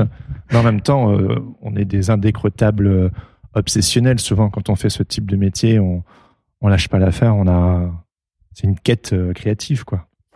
C'est un voyage, c'est une galaxie. Ouais, et puis des fois c'est prosaïquement, euh, il faut le faire parce que il y a un mail là, qui vient de m'envoyer où je suis à la bourre et on est à la bourre, et il faut le finir et on se dépêche et euh, et, et ça c'est extrêmement, ça peut être euh, très très boostant, ça peut être très créatif. C'est-à-dire on est on a, on a ce voilà dans deux heures faut envoyer un truc, ok très bien. Euh, Oui, il y a le, le temps en fait, la, la temporalité dans ces moments-là, elle est complètement folle Ouais. parce que le temps il peut s'accélérer comme complètement se ralentir en fonction justement si t'es dans la zone ou pas quoi. C'est euh, incroyable. Et, et, et par exemple, le, très très très clairement, hein, l'adrénaline du stress. Euh, euh, voilà, faut rendre un truc pour demain. Euh, on a complètement oublié ce truc-là. Euh, bon, ok, qui fait la nuit blanche Euh, C'est toi. Moi, je dors de, demain. Tac, ok, boum, nuit blanche. Euh, le lendemain, euh, en plus, voilà, vous avez le- un bébé maintenant. on a un bébé et, et, et là les nuits blanches, les jours blancs, les, les mois blancs, euh, ouais, ouais, on vient de on vient de passer ça euh, avec énormément de travail en parallèle, euh, avec des gens complètement fous qui nous envoient des mails à 2 heures du matin. Euh, et c'était très intéressant. Une fois. Interesting. Non, mais ils sont ils sont en France ces gens ou ils sont à l'autre bout du monde? Ça fait une excuse quoi. Euh, s'ils sont en France, il y a pas d'excuse, C'est des gens- c'est des gens ouais euh, Qui ne dorment pas. c'est des gens qui ne dorment pas. Ouais, là, non, mais voilà, on va pas citer les gens, mais euh, ouais. ou, ou des fois ils sont pas en. France. Effectivement, on avait on a on a bossé pour des gens euh, qui sont à New York et donc là là on travaille en décalage horaire. On sait exactement, on, on sait qu'à un moment on travaillait pour le Japon et pour le les gens à New York, donc on savait exactement l'heure qu'il était au Japon. On avait limite les les les, les, les heures au-dessus, de- les horloges au-dessus de no- notre table et, c'est super quoi. C'est assez drôle, c'est épuisant mais c'est assez drôle. Ouais, ce qui est cool, euh, surtout quand on travaille avec les États-Unis, c'est qu'il y a 6 heures, mais que qui sont bénéfiques pour nous. C'est-à-dire que à chaque fois, je suis là, ah putain, faut que je rentre ça à 16 heures, et je suis là, ah non, c'est bon, euh, c'est à New York, du coup, j'ai 6 heures en plus. Donc, du coup le temps Donc, il est euh, revenu ouais, pour toi. c'est il est- il est improbable. dans ton camp à nouveau. À l'inverse, euh, le Japon, du coup, c'est c'est l'inverse. Tout ce qui est Asie. moins 7. Et t'es là, oh là, oh là là, vite, C'était pour hier. euh, Ouais. C'était pour hier, mince. Et les États-Unis, faut pas se tromper parce qu'il y a aussi la Californie où Tout c'est à fait, euh, entre euh, voilà. ouais, Et puis un moment il y a, États. il y a plus un plus deux. Euh, Euh, pendant- pendant ouais, deux c'est exactement. Donc faut on- pas tomber sur la semaine là. Il faut réussir à apprivoiser ce stress et cette temporalité et le fait qu'il faut aller vite. Moi, je sais que ça m'angoisserait. Ouais, moi, moi, je sais que je fais très attention. Euh, euh, j'ai jamais fait de nuit blanche pour euh, pour des clients, en tout cas, euh, pour des expos où je m'éclate, oui. Mais je me suis toujours euh, mis des limites et ça dès la sortie de l'école. Je pense que c'est assez dur à faire. Je sais pas comment j'ai fait, mais je me suis toujours dit, il y a pas de raison que je travaille plus qu'une personne salariée. Donc je me suis toujours dit que voilà, j'allais faire, je sais pas moi, un 9h 19h. Après, quand je rentre chez moi, bah je j'ai plus, enfin j'ai je parle plus de d'illustration ou du moins de d'illustration en rapport avec des clients. Euh, je travaille pas les week-ends, je travaille pas Ouais. les jours fériés. Je me suis toujours dit, euh, je vais prendre des vacances euh, euh, quand il- quand j'en ai besoin. Et ça, c'est vraiment une rigueur que que j'essaye de de garder parce que je trouve que c'est très important. Et dans ce genre de métier, euh, les gens n'ont pas forcément euh, ce respect-là euh, parce qu'ils se disent ce, ce fameux mot métier passion qui me qui me fait euh, tressaillir, tressaillir, je- j'en perds mes mots. Euh, non, il y a, a pas de raison, euh, il y a pas de raison qu'on travaille comme des, acharnés. euh, en tout cas, pour un client, moi, je, je peux pas. Enfin, honnêtement, euh, j'essaye vraiment de me mettre un cadre euh, pour avoir une vie à côté, en fait. euh, et, euh, et d'av- enfin, le boulot c'est bien, mais je pense qu'il faut aussi prendre le temps de vivre. Et c'est ce qui aussi permet de nous donner de la créativité, parce que c'est pas un boulot où on est, on s'exécute sans réfléchir. Il y a tout un processus de, de création. De, il y a une page blanche à la base. Et si on est dans un rush constant, enfin moi en tout cas, je, suis une personnalité où j'ai besoin de, de me recharger. Et je, je peux pas créer tant que je suis pas zen dans ma vie et, et bien. Enfin, en tout cas, c'est ce que ce que j'essaye de faire. Mais je sais qu'il y a des gens qui fonctionnent tout à fait différemment. En fait, on trouve chacun chacun trouve son équilibre. voilà. Après, le, enfin, ce qu'on ce qu'on crée ressemble aussi à nos émotions et à, à l'état dans lequel on est dans, dans le moment. Tu as, as quand même ton expérience de, de, de, répondre aux commandes, mais euh, tu sais pas dans quelle disposition tu tu vas être le, le jour J. Oui, oui, tout à fait. Et quand je vois des clients qui me disent ah du coup c'est pour dans trois jours, mais mais vous inquiétez pas, il y a, y a le week-end. Ah, c'est horrible. Ben, en fait, du coup, bah non, je vais pas travailler le week-end. Vous, vous travaillez le week-end? Ah non, non, moi je vais partir en vacances d'ailleurs euh, une semaine. Euh, non, mais voilà quoi. Enfin, faut pas se foutre de notre gueule non plus quoi. J'avoue que ça c'est une c'est une super faiblesse euh, de et ça je le fais tout le temps. Dire non c'est bon, t'inquiète, il y a le week-end, je vais gérer. Non. Et je me mets moi-même finalement dans la situation que tu viens de décrire. C'est parce que ah, j'aime ça. je trouve que voilà, en France il y a aussi ce côté où c'est encore un métier qui est pas forcément très assumé et et la création est encore considérée, je pense, comme quelque chose de de l'ordre de la passion et non pas du du travail euh, rémunérateur et euh, et euh, j'espère qu'on réussira un jour à, à ce que ce soit le cas quoi. C'était petits coups de gueule, elle. Ouais, balancé. Pas content. Je vais voir si j'ai d'autres sujets comme ça. Mais...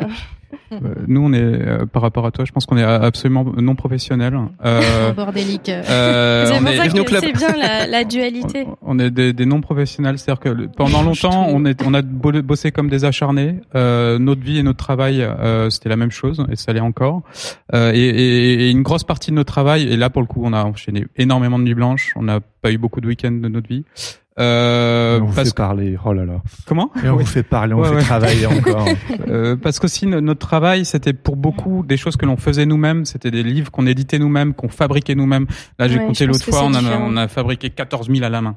Donc 14 000 bouquins pliés à la main, agrafés, euh, euh, imprimés à la maison, etc. Donc tu viens de te faire mal en fait. Euh, mais en fait, on s'est dit, mais ces bouquins-là, si on les fait pas, personne les fera. Oui, c'est ça. Il y a, y a, bah, tu te fais mal, mais quand même, il y a, y a une quête à aller chercher. Il y a une quête. Il y a un truc à prouver, quoi. C'est pour vous aussi que vous le faites. C'est pas pour euh, des gens aussi. Peut-être. C'est le combat contre soi. Ouais, c'est ça. Il y avait, y avait vraiment un truc de. Et, et, puis si on faisait pas ça, il, aurait, il aurait fallu amollir notre dessin pour pouvoir le faire entrer dans une boîte. Euh, et là, ça, non. Et, et, et peut-être, ouais, en tout cas, on voulait aller le plus loin possible, dire c'est possible. Les gens nous disaient c'est pas possible d'éditer vos trucs. Ok, nous on va le faire nous-mêmes, on va montrer que c'est possible. Ok, maintenant qu'on en a vendu 2000, là les éditeurs viennent et disent, hey, si on faisait un livre jeunesse. Maintenant c'est des trucs, les, ces livres jeunesse qui, nous, qui semblaient incroyables à cette époque-là. Maintenant ils sont, euh, ils semblent mous. Euh, mais quand nous, quand ils nous, quand Actes Sud nous a demandé, ils avaient trop peur. Bah oui, bah, euh, et voilà, il, il fonctionne. Euh, et donc, on, il a, il a fallu prouver, ouvrir des portes avec, euh, se battre pour ouvrir des portes, pour ouvrir les portes vers des territoires que qu'on pensait qu'ils, qui étaient peut-être intéressants pour nous. Donc, on, et, et, et, dans ce cadre-là, ouais, on a on a bossé comme des acharnés et ce et, et cette limite de de dire euh, la vie et, la, profession, on l'a pas. On travaille chez nous, euh, on travaille à toute heure et en même temps, euh, on a tendance à, à être invité. Donc, euh, on, on s'est beaucoup promené. Le, voyage, c'était toujours un peu de travail. Euh, on est allé, on a fait, un, on a vraiment été invité en Corée, en Japon, en, en, en Colombie, en Afrique du Sud pour faire des workshops et des choses comme ça. Et là, on en a vraiment profité. Et mais c'est voilà, c'est un métier passion. Et en même temps, ce côté de se faire respecter par le client, oui, euh, ça, par contre, euh, ou bien, ou bien il paye quoi. Il y a un moment, euh, moi, je veux bien bosser le week-end, mais ça, à pas, pas n'importe quel prix. Donc, on a aussi beaucoup refusé de travail pour, euh, pour être libre. Et malheureusement, les bonnes idées, elles viennent pas du lundi au vendredi. Euh, elles peuvent venir le dimanche à 20h. Et là, bah, on les note quand même. Quoi. On y va, quoi. Et, euh, et, oui, ça fait partie du, du boulot, mais euh, bah, c'est quand même une bonne idée. On, va quand même travailler dessus. Après aussi, euh, s'il faut prendre le week-end le mercredi, ce qu'on a souvent fait, c'est pas mal parce que si le mercredi, c'est le moment où les plages sont vides, c'est le moment où les musées sont vides. Et vous habitez où? Marseille. Ah, oui. on ah, à Marseille. Tout s'explique. Euh, mais même ailleurs, c'est pas mal. Ou les vacances, voilà, on sait que là, on n'aura pas de mois, on n'aura pas de vacances cet été. Euh, on a, des choses, on a des choses à rendre en, en, en septembre, ah octobre. Donc on va peut-être et l'année dernière c'était pareil. Donc on va peut-être euh, prendre ça en octobre. ça fait longtemps qu'on n'a pas, pas. Mais c'est en même temps on arrive à trouver ces espaces de, de pause au sein de notre travail, au sein des, des, des déplacements qu'on fait. Euh, et puis on a l'impression de travailler tout le temps, mais en même temps on va beaucoup dans les musées ou des choses comme ça. Pas mal aussi. On procrastine pas mal. Aussi, oui. C'est du travail aussi. Comment? Euh, euh, en travaillant. En travaillant. non mais c'est vrai. Ouais. C'est vrai que tout est Beaucoup nourriture. Tout est nourriture, c'est exactement ça. nourriture intellectuelle, donc même pour un voyage, même pour un, musée, euh, voilà, on n'y va pas les mains, ouais, les mains vides. Oui, en fait, on s'est rendu compte qu'on a, voilà, là, mais mais en même temps, c'est un peu à l'ancienne, hein, euh, quand quand les gens qui travaillent à la ferme, il n'y a pas de, y a, ils sont ils sont sans arrêt avec euh, euh, avec le travail. Il n'y a pas de il y a pas de distinction forte entre euh, je vais au boulot et je rentre chez moi et là le boulot est fini, c'est c'est une vie. Et, et nous, on, pour l'instant, on l'a mis un peu comme ça. Là, on a un enfant, donc on est obligé un peu de réfléchir un peu différemment. Ça rajoute du bruit. Mais euh, ça fait juste un nouvel élément, élément perturbateur dans le dans le bazar. Mais euh, cette idée de travail-vie, mais en même temps, on est un couple et on travaille à la maison. Et, et, et je dis pas du tout que c'est sain, mais ça crée une dynamique. En, tout cas, les résultats nous intéressent. Alors, euh, est-ce que ça vaut le coup de souffrir pour ça? Euh, C'est une, une, vraie question. On mm-hmm. aura la réponse. Euh, ouais, on, on euh, bien, euh, quand on sera mort, ouais. C'est une façon merveilleuse de terminer en parlant de la mort. Euh, merci beaucoup Béa, Raphaël et Mayumi. Euh, si vous avez des questions euh, pour pour terminer cet échange, n'hésitez pas. Venez prendre le micro, de Laurent ou le mien. Il faut se déplacer. Allez-y, c'est open bar, mais dans les limites de voilà. Hein. Ne vous inquiétez pas, c'est coupé au montage ce petit moment, donc prenez le temps de vous lancer. Vous n'avez pas le choix. Moi, j'avais une question finalement, c'est comment, comment faire pour intéresser les jeunes à ce travail par rapport à tout ce que vous avez dit? Parce qu'on on sent bien la passion, bien sûr, dans, dans votre travail, mais il y a besoin aussi de la relève, peut-être, de, de jeunes qui s'intéressent à ce métier. Il doit y en avoir, bien sûr, mais comment vous leur on parlez On n'est pas si vieux déjà. La question, c'est ça c'est comment, comment vous leur, leur parlez de ce métier, quoi? Merci. Qui veut répondre? Notamment, ouais, les workshops dans les écoles. Euh, ou les ateliers que vous Béa organise des ateliers. Bah, vous aussi, en fait, vous organisez des ateliers. c'est peut-être plus vieux que toi. J'étais prof pendant 10 ans dans, au Beaux-Arts. Euh, euh, comment les gens euh, montraient des choses. En fait, il y a la passion. Euh, moi, ce que, après, j'ai les paroles de prof, j'ai arrêté parce que je commençais à répéter tout le temps la même chose. Mais euh, c'est un boulot d'être passionné. C'est, c'est pas, ça vient pas tout seul. Les gens qui disent ah c'est de la chance, t'es passionné. Mais en fait, il faut, il faut y aller, il faut s'intéresser, il faut un peu se fouetter. Il y a un côté, euh, voilà, au début t'aimes pas trop, et ensuite après on te dit euh, regarde plutôt ça, regarde plutôt ça. Faut pas forcément aller vers le sucre, faut aller chercher. Les, les, les passionnés, c'est une passion, ça se construit. Enfin, c'est un mmh. truc. Euh, et, c'est souvent on a une petite flamme, mais ensuite après il faut souffler dessus, il faut, faut s'en mm. occuper. Des fois tu peux la perdre aussi. Tu peux, les gens qui changent de passion tous les deux mois, ben ils, ils, construisent pas grand chose. Donc il y a un côté euh, ouais construction la passion. Et je pense aussi de montrer que c'est des métiers qui sont maintenant euh, assez accessibles et qui euh, peuvent aussi être euh, relativement euh, intéressants financièrement parce que souvent les, les parents, moi les premiers m'ont dit non non passe ton bac général d'abord, la fameuse phrase les parents aussi. parce voilà parce que le dessin on sait pas si ça va être rémunéré et tout. Bon maintenant je leur ai prouvé que c'était possible mais je pense que voilà c'est aussi travailler à ça, à rendre le dessin voilà accessible et que les jeunes puissent s'identifier et et de et de tous les milieux ce serait ce serait chouette aussi euh, rassurer au final. voilà rassurer comme quoi ça peut ça, ça, peut se faire euh, ça peut se faire. On peut, on peut y arriver on, peut y arriver après c'est on, faut pas cacher que c'est dur aussi oui c'est dur et comme plein d'autres métiers je pense aussi ça. Mais voilà, les métiers artistiques ont aussi euh, leur place. Euh. Pas mentir et donner confiance. Mm. Voilà. Euh, par exemple, euh, on connaît pas mal de gens qui ont plus ou moins arrêté aussi. Et c'était une question, par exemple, aussi pour nous? C'est-à-dire qu'il y a un moment, en faire une profession, c'est aussi vendre des choses très intimes euh, et arriver à le modifier pour euh, des gens qui, au final, n'ont pas forcément toujours du respect pour le travail.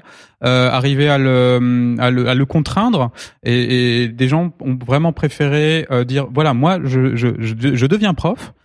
et ça me laisse une totale liberté parce que je ne peux euh, m'exprimer que dans un, un, cadre de liberté. Et je trouve que c'est tout à fait. Nous, on a fait le choix de la contrainte, de la contrainte du rapport à la contrainte entre nous et avec le commanditaire, euh, parce qu'on trouvait ça créatif pour nous, mais pour pour des gens, ça, ça peut être extrêmement violent.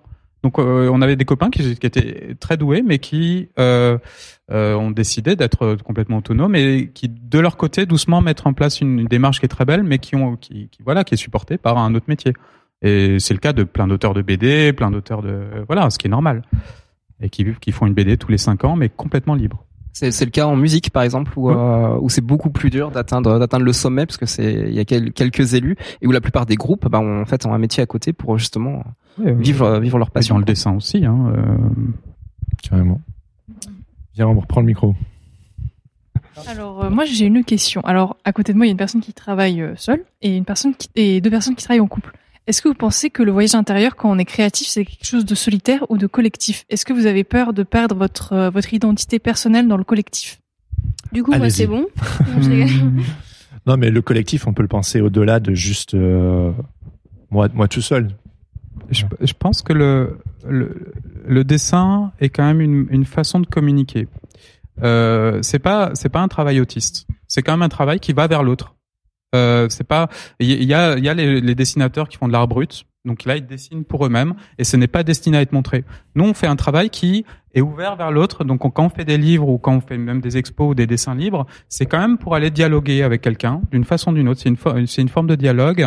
Et, et notre, entre nous il y a ce travail de oui on a une vie intérieure on a des tripes on est on est il y a quelque chose de on parle souvent d'idée de chamanique il y a des il y a des moments où ça commence à euh, voilà on est on est habité. Il y a l'autre qui qui commence à être en transe qui dit c'est incroyable tiens tiens tiens faut faire ça. Et, et là fait oh et raconte-moi et tu vois, fais-moi des croquis, raconte-moi, montre-moi des images. Et il, faut que ce dessin ressemble à. Des fois, on a des images de l'ordre de comme dans ce film-là, mais pas pareil, ou euh, comme dans cette musique-là, mais tu comprends à peu près. Et, doucement, on arrive à mettre en place ce dialogue-là. Donc Mayumi arrive à me raconter. Quand on commence un projet, souvent on a, on fait un répertoire d'images, on a une banque d'images euh, de, de, Pas seulement d'images. Pas, pas, seulement d'images, mais euh, de, de, musique aussi, de plein d'autres choses. Et, euh, et c'est pas tant pour les, les, les recopier en fait ces, euh, ces artistes-là, c'est c'est pour euh, s'imprégner de, de, leur de leur enthousiasme en fait. C'est pour être stimulé comme euh, comme eux, comme eux l'ont été quand ils ont fait ces images-là. Ouais. Et, euh, vibre, et, ouais. et c'est très pour eux en fait. Et quand on a besoin de travailler, on a besoin de de récupérer cette euh, cette énergie là en fait. Et c'est une hein. énergie communicative et euh, c'est ce qu'on essaye de, de partager ensemble euh, souvent. Euh, voilà, c'est une vibration euh, qu'on voilà qu'on qu se fait passer. Ouais, quand on, on, démarre un projet. Il y a pas, il faut, ouais, il y a un côté un peu chamanique effectivement. On va chercher en soi des visions, on va chercher en soi des émotions fortes, et on essaye de trouver un moyen. Déjà, si, si j'arrive pas à, la à le communiquer à Mayumi qui me connaît bien, j'arriverai pas à le sortir. Donc euh, déjà, on, on essaye de, et donc déjà, ça permet de faire un tri, c'est-à-dire qu'il y a les choses communicables et d'autres qui disent, ok, ton rêve, je m'en fous. Euh, mais par contre, ça là il commence à se passer un truc, ça commence à vibrer, tu vois. Et ensuite après doucement on les on, on les peaufine, on les assemble et et il y a certaines images qui qui qui ont voilà qui commencent à avoir une vie propre, qui commencent à euh, qui nous échappent complètement. Et ça c'est c'est très joli. Il y a des il y a des images qui ne sont pas à moi, qui ne sont pas à Mayumi du tout qui ont juste commencé à vivre d'elles-mêmes. Et ça, c'est le moment où, voilà, là, c'est là où le duo commence à prendre forme, c'est que on ne se reconnaît plus dedans. Et Isinori commence à vivre. Et, c'est une image sur 10, une image sur 20, mais là, c'est magique. Euh, ça c'est ce que ce que peut apporter le duo, mais je pense que quand nous on a aussi un travail personnel tout seul et pendant longtemps on a eu chacun notre nom tout seul. On était aussi dessinateur tout seul euh, et, euh, et voilà ça fonctionne aussi de la même façon. Et ben, il y a tes, tes, images aussi, elles t'échappent hein, par moment. Euh... bah, Je dirais qu'à partir du moment où je suis un peu redondante là-dedans, mais à partir du moment où je la fais pour euh, quelqu'un d'autre, euh, je sais qu'il y, a une commande, forcément ça, ça, m'échappe aussi et, et je me mets en condition du coup de, de faire quelque chose, pas, pas que exprès, enfin du coup par rapport vraiment à à la problématique que, le client me demande. Du coup, forcément, oui, il y a, ce côté-là où c'est pas forcément ce que j'aurais choisi moi à la base. Donc euh, oui, il y a des images, oui, qui sont dans lesquelles aussi je me reconnais pas et que je n'aime pas forcément. c'est assez dur d'avoir des images qui me, qui me plaisent vraiment euh, quand c'est pour de la commande, mais je suis très contente du coup que ça plaise aux, clients. Et parfois, ça, ça match. Enfin, les deux, les deux, les deux adorent ce, ce, rendu, donc donc c'est chouette. Et souvent, c'est c'est des gens qui font confiance aussi en tant qu'illustrateur. Euh, c'est toujours important, je pense. Euh, en tout cas, moi, j'arrive pas à créer quelque chose si la personne en face, elle est, elle est flippée, euh, elle se dit oh là là, je sais pas ce à quoi ça va ressembler. tiens, je te donne une gamme de couleurs, essaye de faire ça. je suis là, bah non, ça, ça, ça, mais j'ai, contrairement à Isinori, ça me, ça me frustre. En fait, j'ai besoin d'une certaine liberté. J'ai besoin d'un fil rouge, mais après, il faut me laisser un peu tranquille. je suis assez indépendante, donc. Donc voilà. Laissez-moi tranquille. Oui. Une autre question. Mehdi. Oui, bonjour, merci. Je me suis le temps de poser la question. Euh, moi, je voulais euh, poser une question qui m'est venue en fait au moment de la question de monsieur, justement, que je trouvais très intéressante, sur le fait de euh, comment sensibiliser la jeune génération, mais j'ai envie de dire, posant la question inverse, comment sensibiliser le reste? Dans le sens, où, malgré euh, notre métier, comme on peut le voir ici, d'illustrateur, d'illustratrice, qui est quand même très proactif, qui fait énormément de projets, etc., il y a toujours un peu cette image de, pour certaines euh, illustrateurs et illustratrices, de moine copiste, un peu de, de, dans son coin, dans son délire, et euh, d'un côté un peu peut-être privilégié, peut-être vraiment en mode, euh, oh, vous avez de la chance, vous êtes artiste, vous pouvez créer, machin et tout. On a l'impression qu'il y a un côté magique, alors que, comme vous l'avez expliqué, il y a un travail, il y a un investissement, et euh, il y a un peu, par moment, cette impression de, malgré toutes les images que l'on produit, d'avoir toujours un peu cette sensation qu'il y a une magie qu'on n'a pas comprise. Alors que la magie, elle est là, c'est le travail en fait. C'est ça. Donc, comment on pourrait s'y prendre justement pour euh, sensibiliser les ces personnes-là, par exemple euh, Pour nous, je pense qu'on laisse ce travail au livre. Les livres, c'est assez fantastique. L'image de presse, on a fait beaucoup. Euh, ce qui est très bien dans l'image de presse, c'est que ça, ça disparaît au bout d'une journée. Donc en fait, voilà, on peut se planter. Ouais, l'affect, il est pas si important dans la. Il y a, comme disait, je crois que c'est Mitterrand qui disait qu'il n'y a rien de plus vieux que le journal de la veille. Euh, alors que les, les, livres, étrangement, ils se diffusent, on ne sait pas où ils vont. On les a déjà oubliés, et puis soudainement, on se retrouve avec quelqu'un qui dit, hey, j'ai tous vos livres, euh, j'aimerais faire un truc avec vous. Euh, enfin, j'ai trouvé un projet. Euh, et ces livres-là, en fait, ils ont leur, leur, parcours et ils se retrouvent dans les mains. On ne sait d'où, on ne sait qui, euh, et ils font, ils font, ils font le travail de peut-être rentrer dans le cœur des gens. Notamment, ce qu'on aime beaucoup, c'est le, le, les enfants. On arrive avec des enfants qui viennent et qui disent, les parents qui disent, il n'ose pas parler parce que il dort avec ton, votre livre depuis deux semaines. Et là, tu fais, mais c'est trop mignon. C'est, c'est, c'était pas fait pour ça. Euh... Ce n'est pas un doudou. Euh, voilà. Et, et, là, on se rend compte qu'en fait, ça nous appartient plus du tout. Euh, et, ça, rien que ça, c'est déjà pas mal. Le livre, ce qui est bien, c'est qu'on il faut s'en défaire parce que c'est plus le nôtre. Euh, et on n'est pas là. En fait, là, on parle de, de, des petites des petites recettes, de, nos, douleurs à travailler tous les jours. Mais en fait, dans la vraie vie, les gens s'en fichent. Un livre, c'est un truc, euh, un truc qui vient de nulle part, qui n'existe pas et qui qui, qui dans lequel on tombe. Voilà. Et les auteurs, ben, est-ce qu'ils existent? Quand j'étais petit, je pensais pas, non? Cool. Eh bien, Béa, Raphaël, Mayumi, un grand, grand merci d'avoir été avec nous aujourd'hui. Et merci à chacun de vous d'avoir été avec nous aujourd'hui également. voyage intérieur. Voilà. Merci beaucoup. Merci.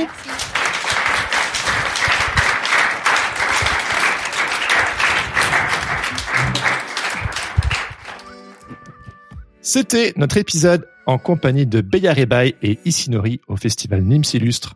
Que dire de plus, euh, Laurent, de ce cet épisode Je pense qu'on en sort avec plus de questions que que de que de réponses. Déjà, déjà, ce qui est important, c'est euh, de voir que les parcours ont beau être euh, ont beau être très différents. Euh, bah, il y a quand même des passerelles en fait qui existent hein, dans dans tout dans tous nos métiers ou toutes toutes nos aventures. Bah il y a rien y a rien de tel qu'une petite table ronde comme ça pour pour s'en rendre compte et échanger que ce soit euh, Mayumi et Raphaël ou d'un autre côté euh, Beya, bah, ils sont, ils sont quand même extrêmement inspirants, chacun dans leur euh, dans leur style, quoi.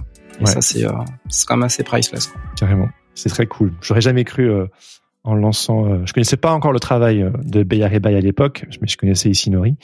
j'aurais pas cru qu'un jour on les aurait sur le podcast, donc euh, c'est très très cool. Et puis la découverte de Beya, et puis son univers, et puis euh, son travail. Et puis sa, sa façon de, de penser aussi, qui, euh, qui est Ah oui. radicalement opposée à ce que moi en tout cas je connais, ou ce que toi tu peux connaître. Euh, elle a une, elle a une vision très business, très terre à terre de, de son travail. Oui, c'est important ça. Ouais. En tout cas, elle donne envie de se bouger les fesses. Et ça, c'est bien. Ça, c'est sens créatif aussi. Complètement.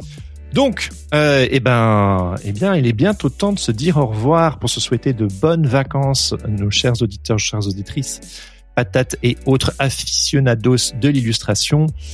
Euh, ben, on peut terminer avec nos petits traditionnels, euh, nos petits, euh, nos petits merci Adrien Guy pour l'habillage sonore de ce podcast. Retrouvez toutes les infos sur www.senscreatif.fr.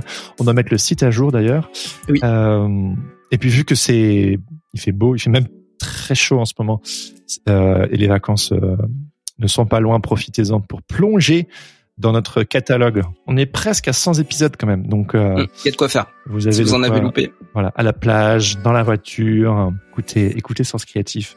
Et puis vous pouvez aussi vous abonner sur Patreon et Tipeee pour découvrir les épisodes exclusifs comme les Keepers of the Keys. Ben voilà, quand il n'y en a plus, il y en a encore. Et, et sur ce, ben, il ne nous reste plus qu'à vous souhaiter un, un bel été. On se retrouve à la rentrée pour la reprise du podcast. Bonnes vacances à tous et surtout, n'oubliez pas, Everything is connected. Pas mal, pas mal. Un, deux, trois. Everything connected. Bisous.